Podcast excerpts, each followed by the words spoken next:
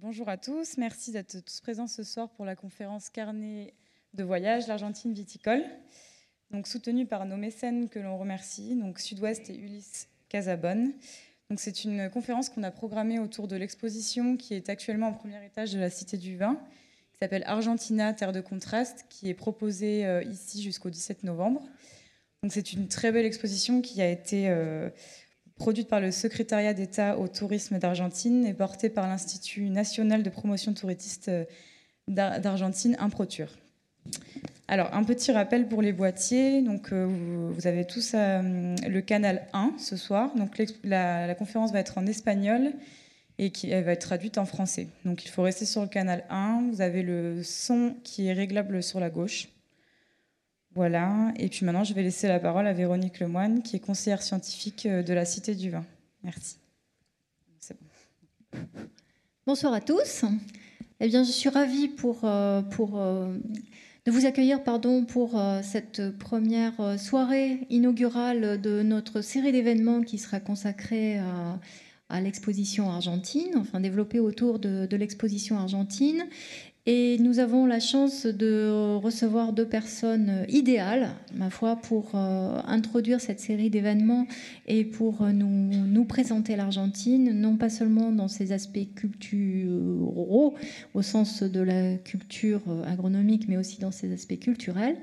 Euh, j'ai le plaisir d'accueillir euh, Eliana Bormida et, Raphaël, Martine Di Stefano. Donc, Eliana est, architecte, elle n'est pas seulement euh, architecte, donc euh, elle est copropriétaire d'un studio d'architecture euh, qui s'appelle Bormida Jansson. elle est aussi professeure d'architecture, professeure en histoire de l'architecture et d'urbanisme exactement, et elle a fondé un institut de culture architecturale et urbaine à Mendoza. Euh, elle est aussi très impliquée dans les aspects culturels, avec euh, en particulier une participation à des instances comme euh, l'ICOMOS, le Conseil international des, monuments et des sites. Alors, pour ceux qui ne connaîtraient pas, l'ICOMOS est très impliqué, par exemple, dans les travaux de, l'UNESCO, la liste du patrimoine mondial que, tout le monde connaît. et eh bien, au, sein du, studio d'architecture Bormina Jansson, euh, dirais, euh, on, quitte la théorie et on est vraiment dans, la pratique. Vous aurez l'occasion de, voir comment euh, Eliana bien, met, en pratique son credo, sa philosophie sur les liens entre la culture profonde, en particulier des peuples andins, et l'architecture, la façon dont l'architecture dialogue avec le paysage, dialogue aussi avec les personnages qui peuplent cette architecture, qui travaillent dans cette architecture, et la façon dont euh, l'architecture les aide à, valoriser euh, ce, qu'ils font à travers le no-tourisme en particulier. Et alors, un des, heureux élus euh, qui vit dans, des architectures mendociennes, donc nous avons aussi parmi nous Martin Di Stefano, qui lui est un homme je dirais, de la terre, puisqu'il est ingénieur agronome. Il a fait ses études en Argentine, à l'université de Cuyo.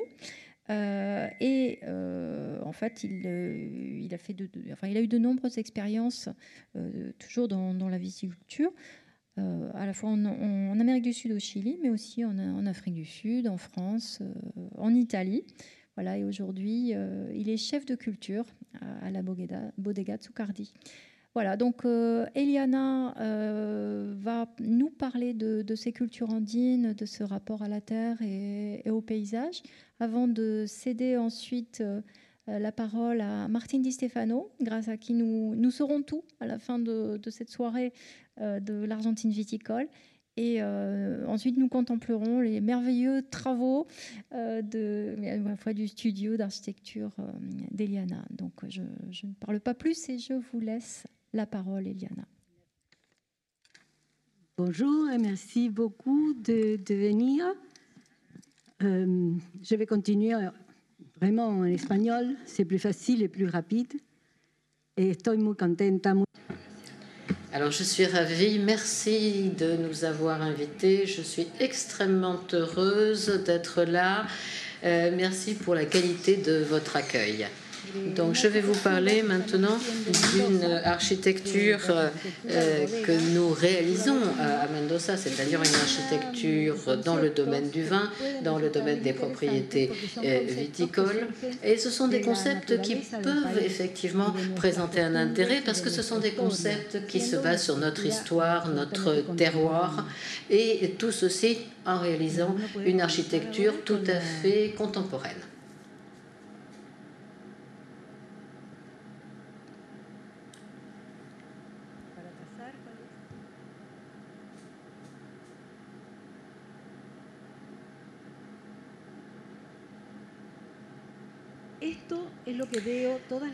Voilà ce que je vois tous les matins depuis le balcon de mon appartement. Un parc verdoyant magnifique et la cordillère des Andes. Alors on pourrait penser que c'est un parc naturel et que Mendoza a une nature exubérante. Mais ce n'est pas le cas. C'est un parc public avec une végétation exotique et qui a été dessiné à la fin du 19e siècle par le paysagiste français Charles Theis. Et si vous parcourez les rues de Mendoza, vous pourriez penser que cette ville s'est développée au sein d'une forêt naturelle. Mais ça n'est pas le cas non plus. Il suffit de quitter le centre et de parcourir quelques kilomètres pour trouver le paysage natif qui est sec. Vu des airs, Mendoza est une grande plaine aride au pied des Andes avec quelques îlots verts qui sont des oasis de culture à différentes altitudes et où se concentrent l'agriculture et la population. Les oasis sont les enfants du désert, créés par l'homme qui profite des eaux de la fonte des neiges de la montagne pour créer des réseaux d'irrigation urbaine, urbains et ruraux. On pourrait définir le paysage de Mendoza outre euh, l'air et le soleil, peut se définir à partir de quatre éléments principaux la montagne, la terre aride, l'eau et l'oasis irriguée, qui constituent son patrimoine culturel le plus important. Mendoza est héritière des grandes civilisations d'irrigation de l'ancien Pérou. Il y a environ 1200 ans, la culture Tiahuanaco et ensuite la culture Inca étaient florissantes sur la cordillère des Andes. Elles sont ensuite arrivées sur nos terres et elles nous ont appris à irriguer et à cultiver en canalisant l'eau des rivières. Au XVIe siècle, et pendant 300 ans, l'Espagne a colonisé l'Amérique du Sud et a établi des vice-royautés. La première avait sa capitale à Lima, au Pérou, et la seconde à Buenos Aires. À cette époque, il y a eu d'importants transferts culturels entre l'Amérique et l'Europe. Et c'est à cette époque que l'on a introduit la vitiviniculture, qui était profondément liée au mode de vie méditerranéen et à la religion chrétienne. Même si la vitiviniculture a été introduite dans toutes les régions, elle n'a pas pu prospérer partout. En revanche, la région andine, dans ses oasis irriguées, offrait des altitudes, des terroirs et des climats appropriés. La vitiviniculture s'est intégrée aux habitudes locales et est devenue dès lors une part importante de la culture criolla sud-américaine. Aux côtés des fruits indigènes, le vin et les boissons élaborées à partir de la vigne ont trouvé leur place lors des célébrations et des offrandes de reconnaissance et d'amour filial dédiées à la nature, considérées par nos ancêtres comme la terre, mère protectrice et symbole de fécondité, la Pachamama. La zone andine, entre le 23e et le 44e parallèle sud, est le décor principal de l'histoire de la vitiviniculture argentine depuis le XVIe siècle jusqu'à nos jours. Elle présente trois grandes régions naturelles et culturelles. Au nord, près de l'altiplano, il y a des chaînes montagneuses avec de petites vallées et des rivières.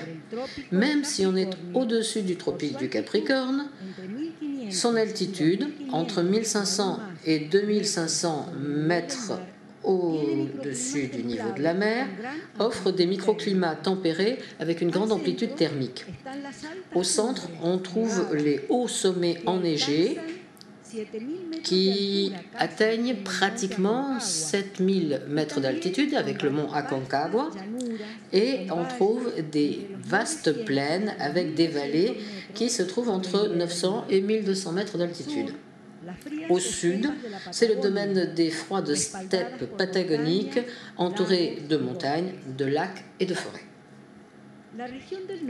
La région nord conserve des traditions ancestrales, car elle a été soumise à l'influence des centres du pouvoir de la vice-royauté espagnole située dans le Haut-Pérou, qui est aujourd'hui la République de Bolivie.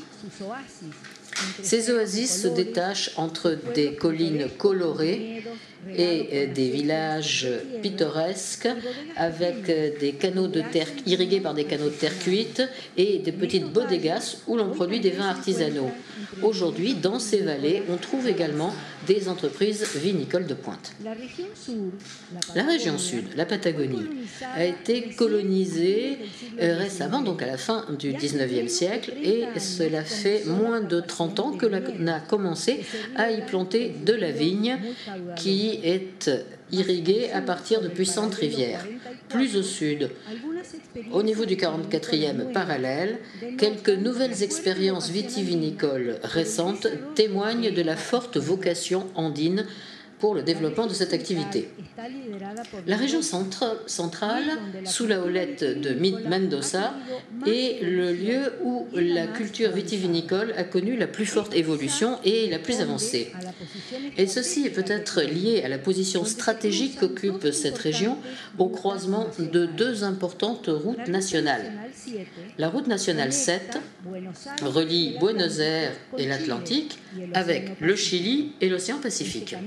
Cette voie bi-océanique passe par Mendoza et traverse les Andes au col de Altas Cumbres, qui est le plus important de l'Amérique du Sud. La route 40, en revanche, euh, découle du chemin des Incas et elle relie l'ensemble des anciennes populations des Andes. Elle traverse les trois grandes régions vitivinicoles argentines et avec quelques euh, branches, elle connecte l'ensemble des oasis irriguées. Donc euh, cette route qui fait plus de 3000 km de long est un patrimoine à l'échelle territoriale de la culture vitivinicole de notre pays. La parcourir, c'est effectuer un voyage dans le temps. Je vais maintenant centrer mon propos sur la région centrale et particulièrement la région de Mendoza, qui est le haut lieu de l'évolution de la culture du vin argentin. Voilà euh, le paysage de Mendoza. Des sommets enneigés, élevés, des vallées arides et des oasis irriguées avec l'eau pure de la fonte des neiges des Andes. L'implantation de Mendoza s'est organisée autour d'un maillage euh, de canaux d'irrigation. Donc ce plan, ce plan de l'époque des Bourbons, à la fin de la colonie, montre le réseau de canaux qui puisent l'eau du Rio Mendoza et qui arrosent la ville et également les fermes. Donc ces canaux, qui sont d'origine préhispanique, ont été développés et perfectionnés par les Espagnols. À côté des euh, canaux d'irrigation, on voit des petits groupes de fermes, donc ce sont ces petits points rouges où on cultivait des fruits indigènes et européens. Ces fermes étaient équipées de moulins hydrauliques et de caves pour le vin. La ville avait également des euh, canaux qui permettaient d'arroser les potagers et des vignes familiales. Mendoza est l'une des villes les plus importantes et les plus anciennes du pays, puisqu'elle fut fondée au XVIe siècle. Et au Xe siècle, XVIIIe siècle, elle était déjà reconnue comme centre de production et de commerce des vins. Son héritage culturel le plus ancien et le plus important, c'est ce réseau d'irrigation euh, qui irrigue les oasis. Nous avons conservé ici des canaux d'irrigation ancien comme celui que vous venez de voir. À la fin du 19e siècle, au moment de l'organisation de la nation, Mendoza est rentré dans l'ère moderne avec la science, l'industrie, la technologie et le progrès. On a construit des digues, on, a euh, étendu les terres cultivables, on a introduit des cépages européens reconnus, particulièrement français, entre autres le Malbec. il y a eu également création de grandes entreprises, de grands vignobles de bodegas importantes. Les technologies se sont développées et Mendoza a créé des liens avec les principales régions vitivinicoles de l'Ancien Monde. Entre 1885 et 1930, de nombreux immigrés provenant de ces pays de l'Ancien Monde est venu à Mendoza. Le patrimoine architectural de Mendoza conserve quelques maisons de maître et quelques propriétés viticoles de cette époque qui étaient en plein essor. Et cela correspond à ce paysage. Et il y a également eu création de la fête de la vendange, qui est devenue aujourd'hui probablement la plus importante célébration au monde de la culture vitivinicole. Ensuite, la vitiviniculture industrielle a connu un plateau en se limitant à une production de masse destinée au marché intérieur, ce qui a entraîné à la fin du XXe siècle une période de crise de 50 ans. Et les bodegas de l'époque étaient devenus des sortes de hangars utilitaires parce que le vin se considérait exclusivement comme un produit commercial.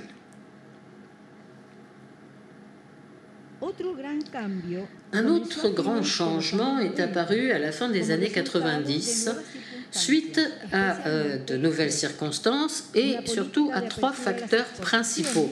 Une politique d'ouverture à l'exportation qui a impulsé l'entrée dans un monde globalisé, la grande concurrence des boissons gazeuses et de la bière soutenue par une communication considérable et le développement de l'énotourisme. Et donc Mendoza a procédé de ce fait à de profondes transformations. Les vignobles ont été modifiés pour obtenir de meilleurs raisins, les systèmes de production ont changé, ont été modifiés pour produire de nouveaux types de vins et de nouvelles qualités. Et Mendoza a ouvert ses portes à l'énotourisme. Ces grands changements et la situation que nous avons actuellement vont être commentés par Martine Di Stefano, ingénieur agronome qui nous accompagne. Merci beaucoup. Bonjour à tous. Euh, merci à la Cité du Vin de nous avoir invités.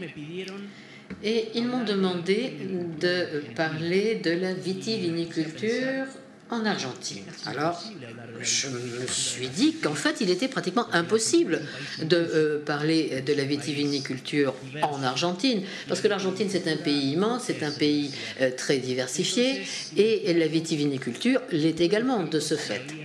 Alors, j'ai cherché une clé de compréhension de l'ensemble des zones euh, de vitiviniculture. Et cette clé, c'est la montagne. En Argentine, en fait, nous faisons des vins de montagne. L'élément le plus important de la viniculture argentine, c'est la cordillère des Andes.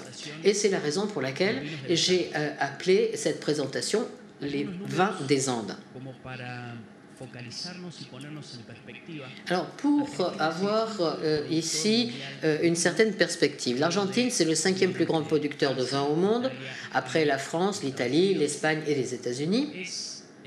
C'est le septième pays au monde en termes de surface cultivée en vigne avec euh, plus de 200 000 hectares de vignes et c'est le dixième plus grand pays exportateur au monde, le deuxième en Amérique latine après le Chili. Et un élément qui est important également, euh, l'Argentine est le neuvième pays consommateur de vin au monde. Donc, comme euh, l'a dit l'orateur précédent, euh, on buvait autrefois près de 100 litres de vin argentin euh, par an. Cette consommation est passée de 17 à 20 litres de vin par habitant et par an. Mais cela veut dire simplement que le vin n'est pas ici simplement une affaire commerciale. Le vin fait partie de notre culture, de notre gastronomie, de notre histoire. Nous ne faisons pas que produire du vin, nous le buvons également. Et ceci est lié au fait que nous avons pratiquement 895 bodegas en Argentine. Dans l'Argentine, c'est un pays très long. C'est un des pays euh, les plus longs au monde euh, probablement ici euh, avec le Chili, et on va trouver des vignobles entre les 23 et, le 45e euh, degré de latitude sud. Donc 45 degrés de latitude sud, c'est à peu près effectivement le 45e parallèle, donc la latitude de Bordeaux, mais 23, c'est le tropique du Capricorne. Donc imaginez la distance que cela représente, la diversité Maintenant, nous allons parler d'un autre facteur qui est l'altitude.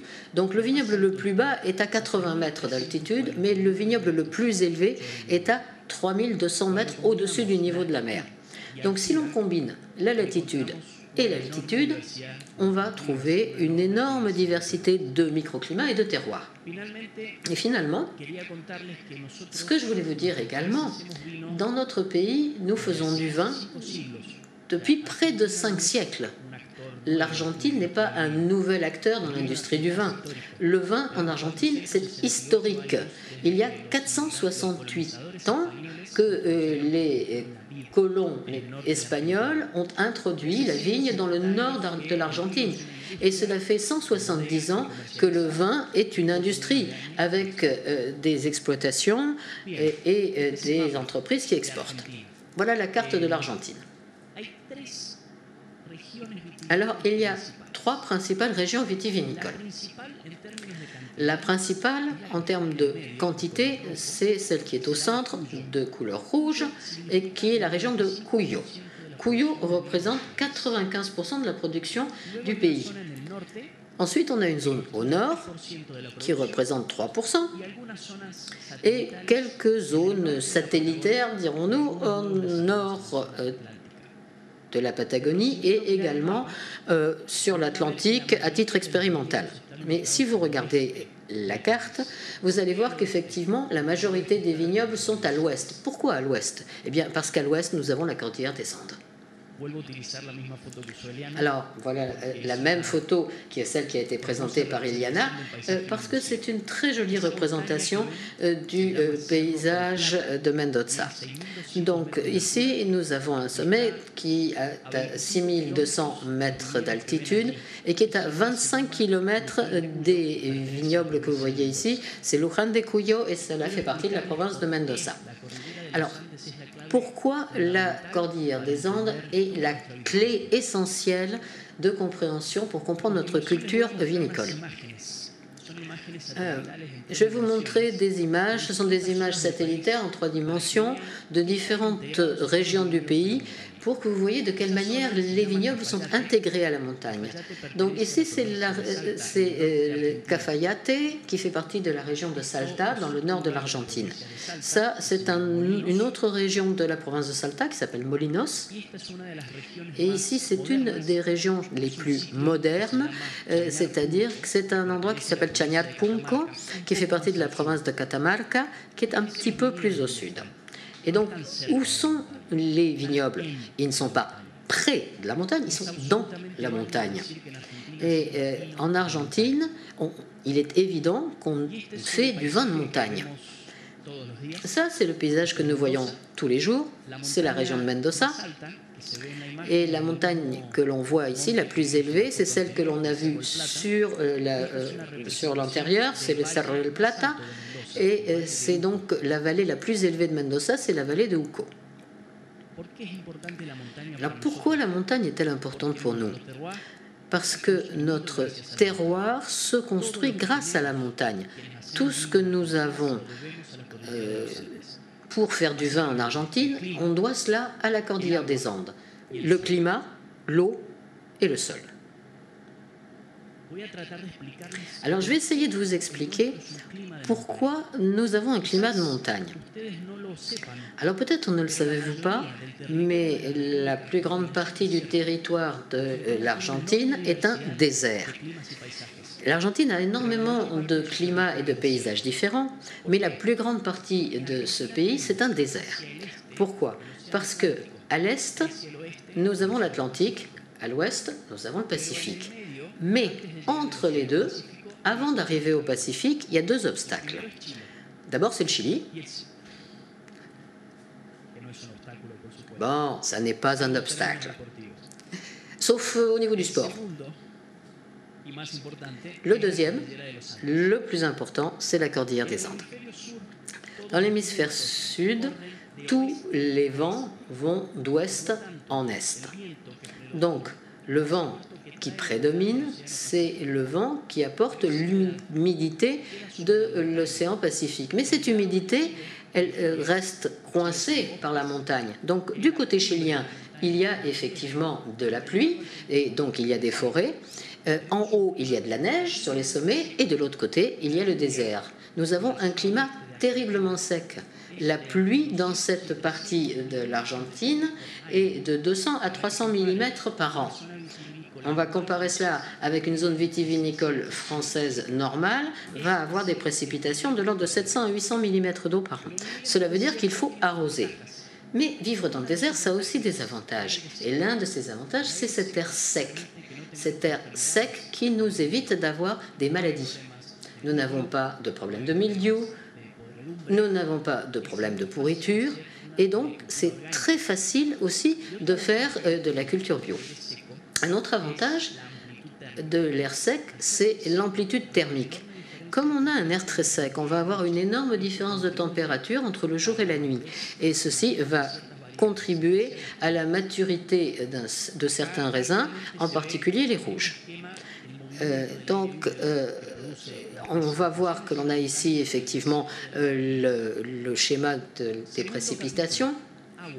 Ensuite, le deuxième point, c'est l'eau. Il faut arroser. Alors, ce n'est pas, pas une option. On ne le fait pas parce qu'on veut. On ne le fait pas parce que ça nous permettrait d'avoir un plus grand rendement.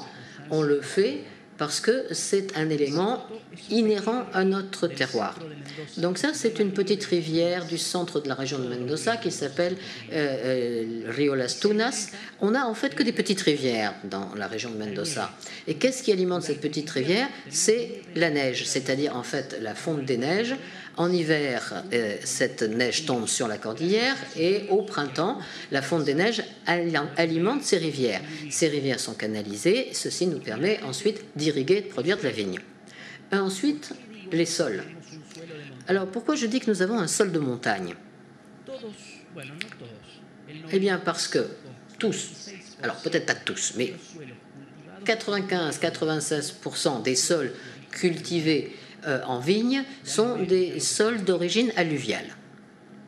Alors je vais vous expliquer. Ces matériaux du sol, les pierres, les sédiments, les minéraux, ont été apportés par la montagne. Donc tout trouve son origine dans la cordillère des Andes. Ce sont des sols jeunes qui n'ont pas plus de 3 millions d'années dans les vallées cultivées. Alors, dans la montagne, c'est différent. sur les sommets, on trouve des sols qui peuvent avoir jusqu'à 150 millions d'années. Ici, c'est un cône de déjection, c'est un éventail alluvial. Alors, qu'est-ce que c'est un alluvion? Imaginez qu'il y a effectivement une grande quantité d'eau qui est occasionnée par la fonte des neiges et qui descend sur le flanc de la montagne. Plus on est près de la montagne, plus ces sols sont en pente et plus l'eau a d'énergie. Donc les sols d'alluvion près de la montagne sont très divers, très hétérogènes. On va y trouver des euh, euh, composants lourds comme des rochers. On va trouver par exemple euh, des, rochers qui pèsent facilement une vingtaine de tonnes que l'on va trouver dans nos vignobles.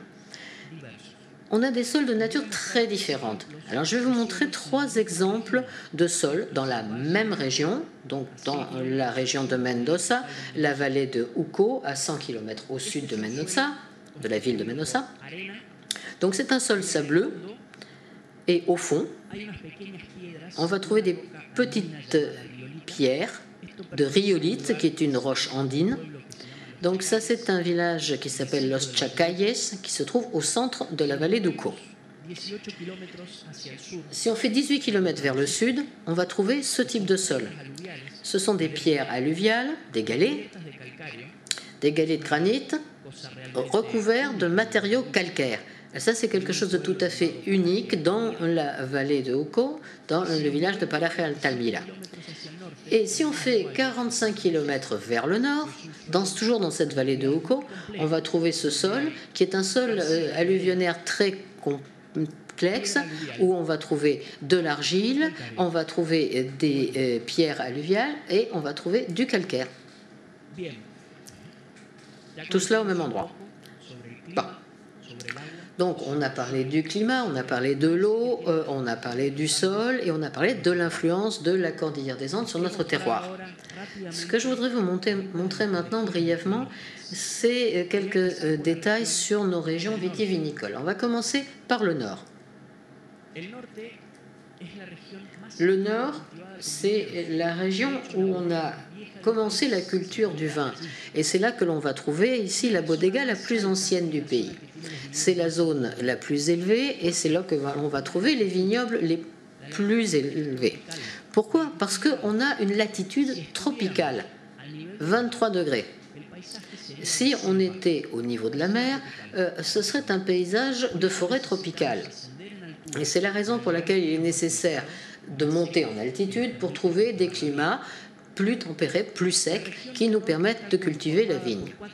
Alors la région du Nord se compose de quatre provinces, Jujuy, Salta, Tucumán et Catamarca. Et on va trouver la culture de la vigne principalement dans la province de Salta, qui va donc représenter 3% des vignobles de l'Argentine. Donc voilà le paysage de cette région de Salta. Et on voit que les vignobles sont parfaitement intégrés avec le paysage montagneux. Vous voyez les couleurs de cette montagne, vous voyez la diversité de couleurs des, des roches. La vallée principale de la région nord de l'Argentine, c'est la vallée de Calchaquí. C'est une euh, vallée euh, qui euh, abrite 4212 hectares de culture de vignes, ce qui représente 2,10% du, du, pays. Et c'est la région où on a effectivement commencé la vigne en premier. C'est une zone qui s'est formée il y a 5 millions d'années. C'est une zone extrêmement sèche et on va avoir un paysage que l'on pourrait comparer à l'altiplano du sud de la Bolivie et du nord du Chili. Alors quels sont les cépages qui sont euh, cultivés ici? Euh, Principalement le Torrontés, qui est notre blanc emblématique, et dans les rouges, euh, on va avoir des vins, des cépages, des Tanat, Malbec, Cabernet Sauvignon, avec une structure tannique marquée.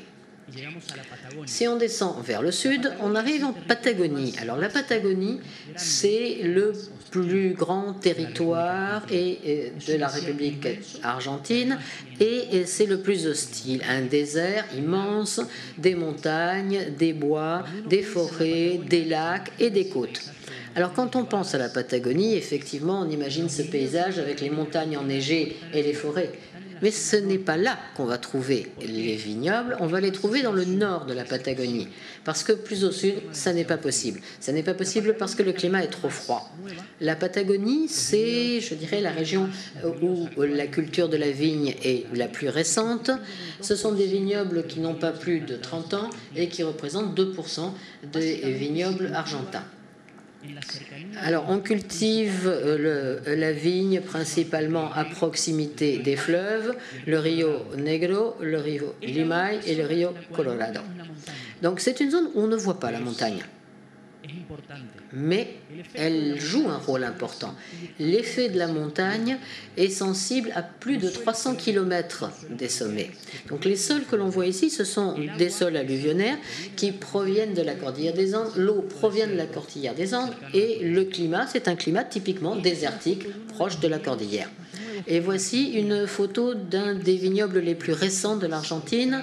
Euh, c'est également le vignoble le plus austral à, 41 euh, degrés de latitude sud.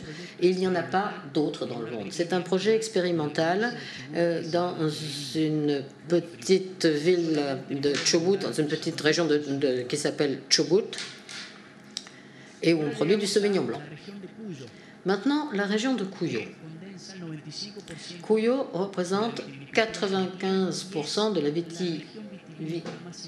de la viticulture argentine, pardon, et, euh, c'est effectivement euh, le domaine le plus grand de l'Amérique du Sud, avec plus de 190 000 hectares cultivés. Et c'est donc une zone qui est très proche de la montagne. Euh, on va y trouver les provinces de San Juan, La Rioja et Mendoza. Moi, je vis à Mendoza, je travaille à Mendoza, je connais bien Mendoza, donc je vais vous parler de Mendoza. Alors, désolé pour euh, les gens des autres provinces. Voilà, ça c'est Mendoza. Mendoza, c'est euh, la frontière de la province. Et je vais vous demander de prêter une attention particulière aux couleurs. L'océan Pacifique. Santiago de Chili. Vert. Vert. Et gris. Gris pourquoi? Gris parce que vers l'est, on trouve effectivement du vert à cause de l'influence de l'océan Atlantique. Le Chili est vert à cause de l'influence de l'océan Pacifique. Ici, on a la cordillère des Andes et là, on a le désert. Mendoza est au milieu du désert. Et c'est pour ça qu'effectivement, on voit cette couleur grise. C'est une image satellite, mais nous avons trois zones vertes qui sont nos trois grands oasis cultivés. Donc nous allons nous concentrer ici sur les deux oasis du nord. On voit la ville de Mendoza ici. Et toute la zone qui est autour de la ville de Mendoza, vers le, vers le nord et vers l'est, c'est la principale zone de production de vin de l'Amérique du Sud. C'est une, immense oasis, une immense oasis euh, avec une altitude relativement basse et on y produit des millions de litres de vin tous les ans. Et vers le sud, nous avons une des vallées les plus importantes pour la vitiviniculture de l'Amérique du Sud, et c'est la vallée de C'est la vallée de. Alors ça, ce n'est peut-être pas une image que vous pensiez voir si on vous montre un vignoble d'Argentine. Mais c'est la réalité, c'est-à-dire que la majorité des vignobles de l'Oasis Est sont ainsi. Alors, c'est effectivement des vignes qui sont conduites en parral. Ça ne se traduit pas. C'est un système que nous avons inventé pour une bonne production dans cette région. Nous sommes à une altitude de 600 à 1000 mètres. C'est une zone où il fait chaud. Et donc c'est idéal pour des vins jeunes, pour des vins de consommation courante, où on va avoir des cépages Bonarda, Tempranillo, Cabernet Franc, Syrah. Ça n'est pas le même que vous, certainement, et du Malbec. Alors, on va trouver ici euh, des rendements de 30 à 40 tonnes euh, par hectare. C'est une zone d'une énorme productivité et c'est le moteur de l'industrie vitivinicole argentine. Ensuite, nous allons aller vers le Valle de Uco. Et c'est effectivement la zone vitivinicole qui a connu le plus grand développement en Argentine. Euh, nous sommes euh, au sud de, euh, de, la ville de Mendoza et c'est la zone la plus élevée et la plus froide. Donc ici, on a une altitude de 900 mètres, c'est la première ligne. Ici, nous allons avoir 1800 mètres d'altitude. Donc du nord au sud, on a 100 km et d'est à ouest, nous avons 30 km. Donc, vous pouvez imaginer ce que cela représente. Ici, une, élévation de 1000 mètres sur 30 km. Cela veut dire effectivement une énorme amplitude thermique. On va avoir également une vallée extrêmement diversifiée. Donc voilà toutes les appellations de la vallée de Houcan et, chacune a une combinaison unique d'exposition solaire, de type de sol, de microclimat et d'altitude. Alors je voudrais mentionner simplement certaines des appellations les plus connues.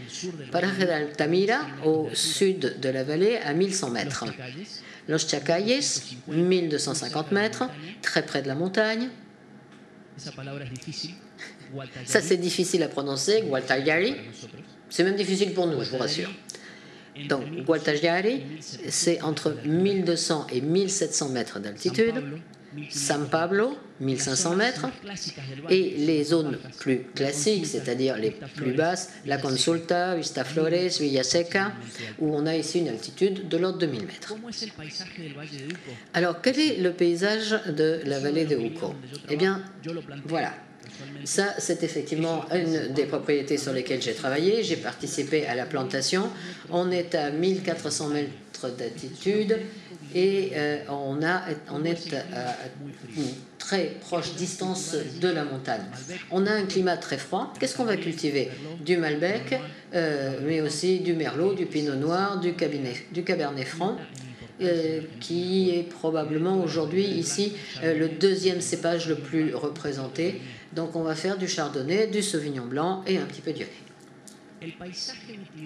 Alors le paysage vitivinicole d'Argentine lui-même est plat. Il n'y a pas de colline, ce n'est pas, comme le vignoble de l'Ermitage. Mais on va avoir quelques petites régions sur la vallée de Luco où on va avoir un petit peu de relief. Et donc voilà, ça, ça se passe dans la zone de Gualtagiari. C'est un vignoble euh, où je participe à la plantation. Et donc on voit ici le volcan Tupungato, qui est le deuxième sommet euh, d'Amérique euh, du Sud, à plus de 7000 mètres d'altitude. Ça, c'est la région de Paraje Altamira. On est à 6 km de la montagne. Et donc, ces roches que l'on peut voir pèsent entre 20 et 25 tonnes chacune. Ce sont des rochers de granit recouverts de calcaire et on les trouve effectivement très facilement dans cette zone. Alors, cela fait une semaine que je visite des producteurs de vin en France et tout le monde me parle de l'importance du sol, de l'importance du terroir. Je suis allé dans le Rhône, dans la région nord, et tout le monde parle du granit comme composant essentiel du, du sol. Et à Saint-Émilion, tout le monde me parle du calcaire en me disant c'est l'élément fondamental. Et effectivement, dans la vallée de Hoko, nous avons la chance d'avoir du granit et du calcaire. Ça, c'est donc une pierre que euh, l'on a trouvée dans l'appellation Paraje de Altamira. Donc, si vous cassez cette pierre, à l'intérieur, c'est du granit, à l'extérieur, c'est du calcaire. Pourquoi? Eh bien parce que c'est un sol alluvial. Et donc les alluvions proches de la cordillère des Andes ont ce type de structure extrêmement complexe. On peut trouver également un autre euh, type euh, de calcaire. C'est un, matériau que l'on appelle la caliche, ça ne se traduit pas autrement en français. Et donc, c'est un sol extrêmement fortement minéralisé. Alors, je voudrais vous montrer maintenant quelques images d'une vendange euh, à Mendoza. Donc, nous avons ici une grappe de Malbec, petite grappe. Et je voudrais terminer ici ma présentation en vous parlant un petit peu de la vinification. Comment faisons-nous du vin aujourd'hui en Argentine? Si vous avez goûté des vins argentins, vous allez me dire ils sont concentrés avec un fruit très marqué, avec une structure forte, avec euh, beaucoup de chêne. Ça, c'est en train de changer. C'est une conception du vin qui a eu beaucoup de succès dans les années 90, en particulier pour nous permettre d'accéder à certains marchés. Mais cela fait 15 ans que nous vivons une vraie révolution en Argentine puisque nous avons, découvert que nous avons découvert que notre terroir nous permettait de faire un autre type de vin. Et c'est pour ça qu'il nous faut des techniques de vinification qui soient à la hauteur. Donc voilà euh, ici euh, l'exploitation où je travaille. Euh, parmi les techniques que l'on utilise en Argentine pour protéger l'identité du vin, on va avoir une fermentation en cuve béton. Toutes ces cuves que vous voyez, voyez ici, ce sont des cuves béton des cuves, des amphores, des formes différentes, pour faire une micro-vinification. Pourquoi une micro-vinification? Parce que nous avons une telle diversité que dans une euh, euh, même appellation et même dans une même exploitation, nous pouvons avoir 12 ou 15 types de terroirs, de sols différents. Et pour préserver ici cette diversité, il faut faire une micro-vinification très précise pour que l'on puisse faire ressortir ici la fraîcheur de ces vins et justement ne pas la dissimuler avec un excès de chêne. Alors, voilà notre, notre cave. Alors, vous pouvez avoir l'impression que l'on n'a pas beaucoup de barriques. Effectivement, l'idée maintenant, c'est d'en utiliser le moins possible, de préserver, de préserver le caractère du vin et de préserver euh, sa nature. Et donc le chêne, ici, se considère simplement comme un outil. Alors, je vous ai dit que euh, nous connaissons une révolution en Argentine. C'est vrai. Pourquoi? Parce qu'au cours des 15 dernières années, les exploitations ont commencé à investir dans le domaine de la recherche et du développement. La technologie, c'est toujours une aide. On parle beaucoup d'agriculture de précision. Eh bien, effectivement, cela existe, nous l'utilisons. On parle aussi d'énologie de précision, parce que c'est comme cela que nous avons réussi à connaître en profondeur nos terroirs, nos régions et comment on peut commencer à changer de paradigme en ce qui concerne les vins argentins. Et pour terminer, je voudrais vous présenter ici cette image. C'est une cave pour garder des bouteilles. Jamais personne n'aurait pensé garder 15 ans une bouteille de vin argentin. Eh bien maintenant, c'est différent. Nous avons découvert notre montagne, nous avons appris à la mettre en valeur et nous nous sommes rendus compte que nous avions des vins qui pouvaient avoir une excellente acidité naturelle, une excellente structure tannique. Et donc nous avons des vins qui peuvent grandir, nous avons des vins euh, qui peuvent vivre. Et donc il ne faut pas hésiter, laisser vieillir les bouteilles. Et la prochaine fois que vous voyez un vin argentin, ne le buvez pas. Ne le buvez pas, gardez-le 10 ans. Merci beaucoup.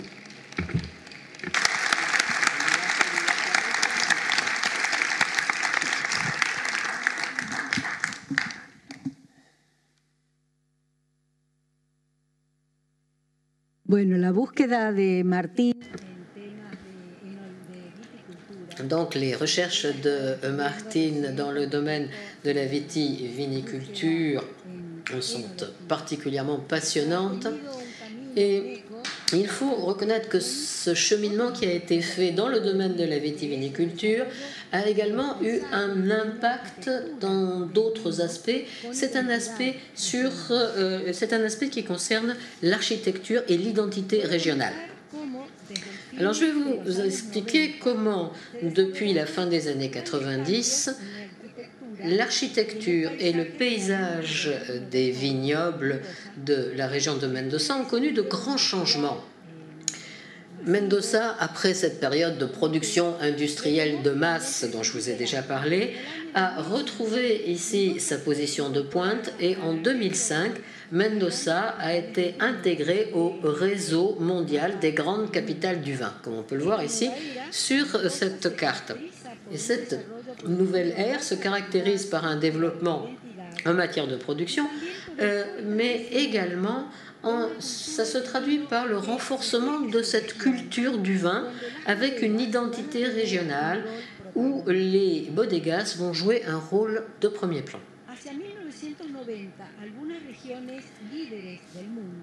Euh, en 1990, euh, les régions principales productrices de vin ont commencé à créer de nouvelles exploitations. Opus One, 1991, Clopegas en 87, Dominus en 98, en Californie. ces initiatives ont entraîné un grand enthousiasme chez nos euh, vignerons locaux. Certains pionniers se sont préoccupés de cette situation et ont voulu faire à Mendoza de nouvelles exploitations avec une énologie plus moderne, avec des éléments qui représentent l'identité régionale et en accueillant des visiteurs. Et c'est une approche qui a été absolument décisive pour accompagner l'entrée des vins argentins sur la scène internationale. Alors, ne regardez pas ces images parce que, en fait, j'ai un petit peu modifié leur séquence. Euh, donc, à la fin du siècle, du XXe siècle, euh, notre cabinet d'architectes a eu l'opportunité de développer un certain nombre de projets qui ont lancé cette nouvelle architecture de la vigne et du vin à Mendoza et en Argentine. Et je voudrais donc euh, vous présenter quelques-uns de ces concepts. Ça, ce sont des images qui ne correspondent pas, bien sûr, à ce que nous avons à Mendoza. Parce que nous nous sommes posé de nombreuses questions et nous nous sommes demandé Parmi les nombreuses expériences qu'une exploitation euh, viticole peut offrir à ses visiteurs, quel rôle joue l'architecture? Est-ce que c'est une expérience en soi? Est-ce que c'est un moyen de communication? Et si c'est un moyen de communication du vin, quel est le message qui doit être communiqué et comment doit-il être présenté? Nous savons que les visiteurs aiment déguster les vins dans leur région d'origine. Tout le monde sait que les châteaux français ont certainement largement aidé à la diffusion de l'image des vins français. Et les Italiens, avec leurs villas, ont fait la même chose. Et en France, comme en Italie, les villes, les régions, les architectures, les paysages spécifiques permettent ici euh, une représentation dans l'imaginaire du public de l'identité du vin, des vins. Et il est certain qu'effectivement, l'architecture et le paysage sont inséparables de cette identité de nos vins. Ensuite, nous nous sommes demandé comment on pouvait concevoir une nouvelle architecture du vin qui représente notre région et les nouveaux paradigmes. Et nous avons donc considéré euh, ici nos bodegas, non seulement dans leurs aspects technologiques, énologiques et d'éléments de production, mais nous les avons considérés également comme un élément de plaisir et de communication de la culture vitivinicole. Et nous nous sommes basés ici sur trois concepts. La bodega, c'est une architecture du paysage, mais aussi une architecture d'essence, de la sensorialité et enfin, c'est une architecture qui doit être pensée pour la convivialité et la rencontre. Comme on peut voir sur cette image, Mendoza a une matrice géoambientale qui est imposante et l'architecture de euh, ces nouvelles exploitations répond à ce paysage et met en valeur ses attributs. Alors, nous allons voir quelques images. Ici, pour ne pas interférer dans le magnifique panorama de cette euh, vallée andine, euh, la bodega est intégrée dans le paysage avec un parfait mimétisme dans sa forme, ses matériaux et ses couleurs. Ici, à l'inverse, nous avons euh, une exploitation qui émerge comme une icône pour constituer un point de référence sur cette vaste plaine. Et à l'échelle immense du paysage de Mendoza, il était indispensable de concevoir des parcours extérieurs et de créer des dialogues entre l'architecture et la nature, des parcours qui permettent une véritable expérience andine aux visiteurs, comme ici par exemple dans cette exploitation où lorsque l'on arrive, euh, les bâtiments s'ouvrent en deux parties avec une espèce de cour centrale surélevée qui constitue une sorte de mirador pour contempler les vignobles au pied des Andes. Et également, les parcours intérieurs doivent ouvrir des visuels vers le paysage pour que nos visiteurs euh, puissent être conscients du lieu de l'environnement dans lequel il se trouve, comme effectivement la vue que l'on a a pu voir tout à l'heure à travers une fenêtre.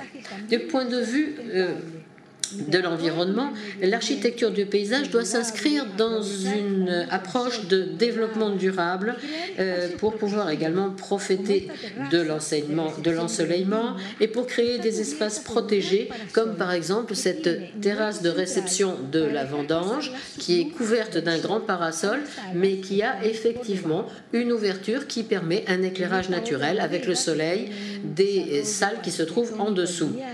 Ici, on a euh, un bâtiment linéaire avec une euh, large façade exposée euh, au soleil et ce mur en pierre de roche des montagnes résout le problème de la protection thermique en raison de sa grande inertie, inertie thermique. En ce qui concerne notre architecture des sens, les bodegas doivent avoir un caractère original parce qu'elles représentent des marques différentes. Donc, chaque bâtiment doit proposer une expérience unique, mais doit également faire en sorte qu'il y ait une intégration des différents éléments de l'identité régionale de Mendoza. Ce sont des œuvres d'architecture expérimentale, sensorielle, qui stimulent tous les sens du visiteur pour qu'il puisse à la fois être conscient de son environnement, en profiter et le garder en mémoire. Cette expérience sensorielle de l'architecture, elle commence dès l'arrivée des visiteurs. Et c'est pour cela que lorsque nous initions un projet, nous pensons qu'il est indispensable de différencier deux accès. Un accès pour le travail et un accès pour les visiteurs, chacun avec ses exigences propres. Dans ce cas, la production arrive par les rampes, larges rampes pouvant être utilisées par des véhicules euh, et la vendange est apporté à la terrasse supérieure.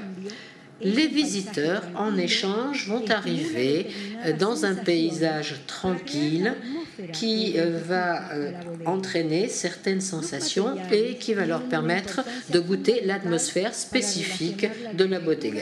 Alors, les matériaux sont indispensables pour créer cette relation entre l'architecture et le paysage. Ici, nous avons des murs de béton qui contiennent des pierres, des graves euh, que l'on va trouver dans les carrières.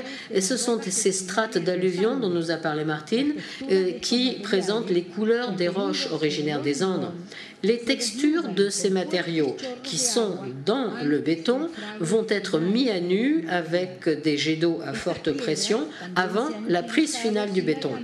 On a utilisé également ces mêmes pierres, sans mortier cette fois-ci, dans les talus extérieurs en appliquant l'ancienne technique de muret euh, des Incas, de pierres empilées, ce que nous appelons les pilcas. Les espaces intérieurs également peuvent permettre de ressentir l'environnement. Dans cette salle de dégustation, nous avons laissé un large mur avec euh, ici euh, l'intérieur d'un fossé qui est directement visible, sans vitre devant, pour que l'on puisse voir ces alluvions de près. Nous avons ici euh, une salle euh, de dégustation, mais avant cette salle de dégustation, il est nécessaire de faire un parcours. Et c'est ce que nous avons vu tout à l'heure.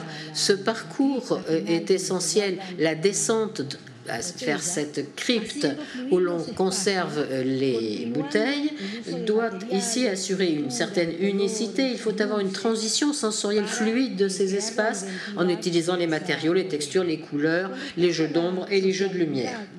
En ce qui concerne euh, la convivialité et euh, ici l'architecture de rencontre, euh, ceci fait référence aux relations qui vont s'établir entre la bodega, la vigne, le vin et la société et les personnes avec les, leurs usages et leurs habitudes d'aujourd'hui.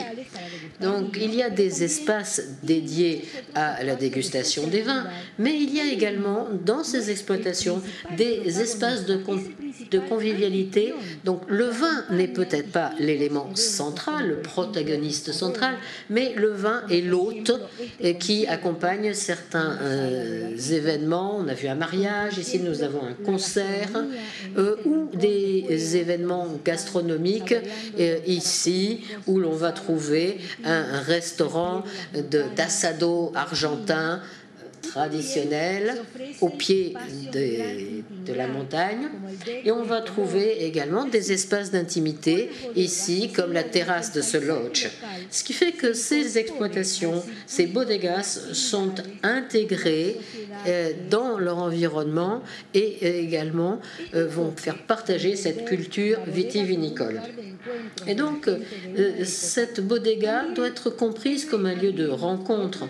Mais ceci nous permet également d'ouvrir une autre dimension plus transcendante, c'est-à-dire une dimension qui nous permet de lier notre présent avec les cultures d'autrefois pour les intégrer à notre vécu. Et pour cela, on peut travailler sur des sensations et des allusions.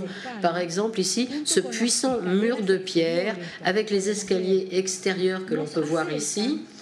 Euh, ceci nous rappelle les architectures de cérémonie de l'ancien Pérou préhispanique et cette relation avec la mer nature, avec la montagne, avec le sol.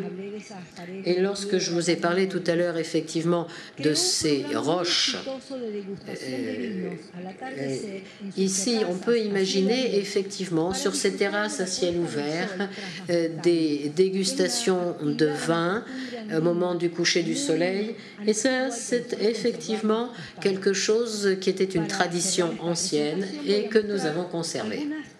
Et en conclusion, je voudrais vous montrer quelques images euh, d'une exploitation qui, en 1997, a initié cette nouvelle orientation.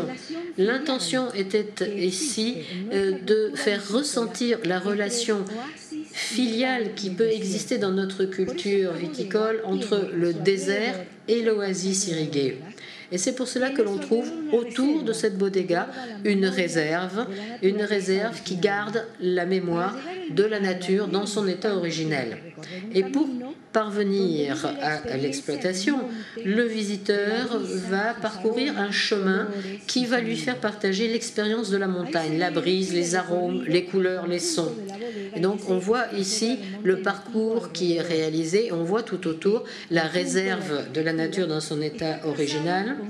Ce parcours a été conçu avec une perspective directe, directement orientée vers les sommets de la Cortillère. il y a quatre moments principaux. Donc ce que l'on voit dans la partie supérieure, c'est la chapelle euh, d'Action de, grâce. Ensuite, on a le centre des visiteurs. Et ce que l'on trouve ici en bas, euh, ce sont les chais. La chapelle, la chapelle c'est une architecture en terre cuite.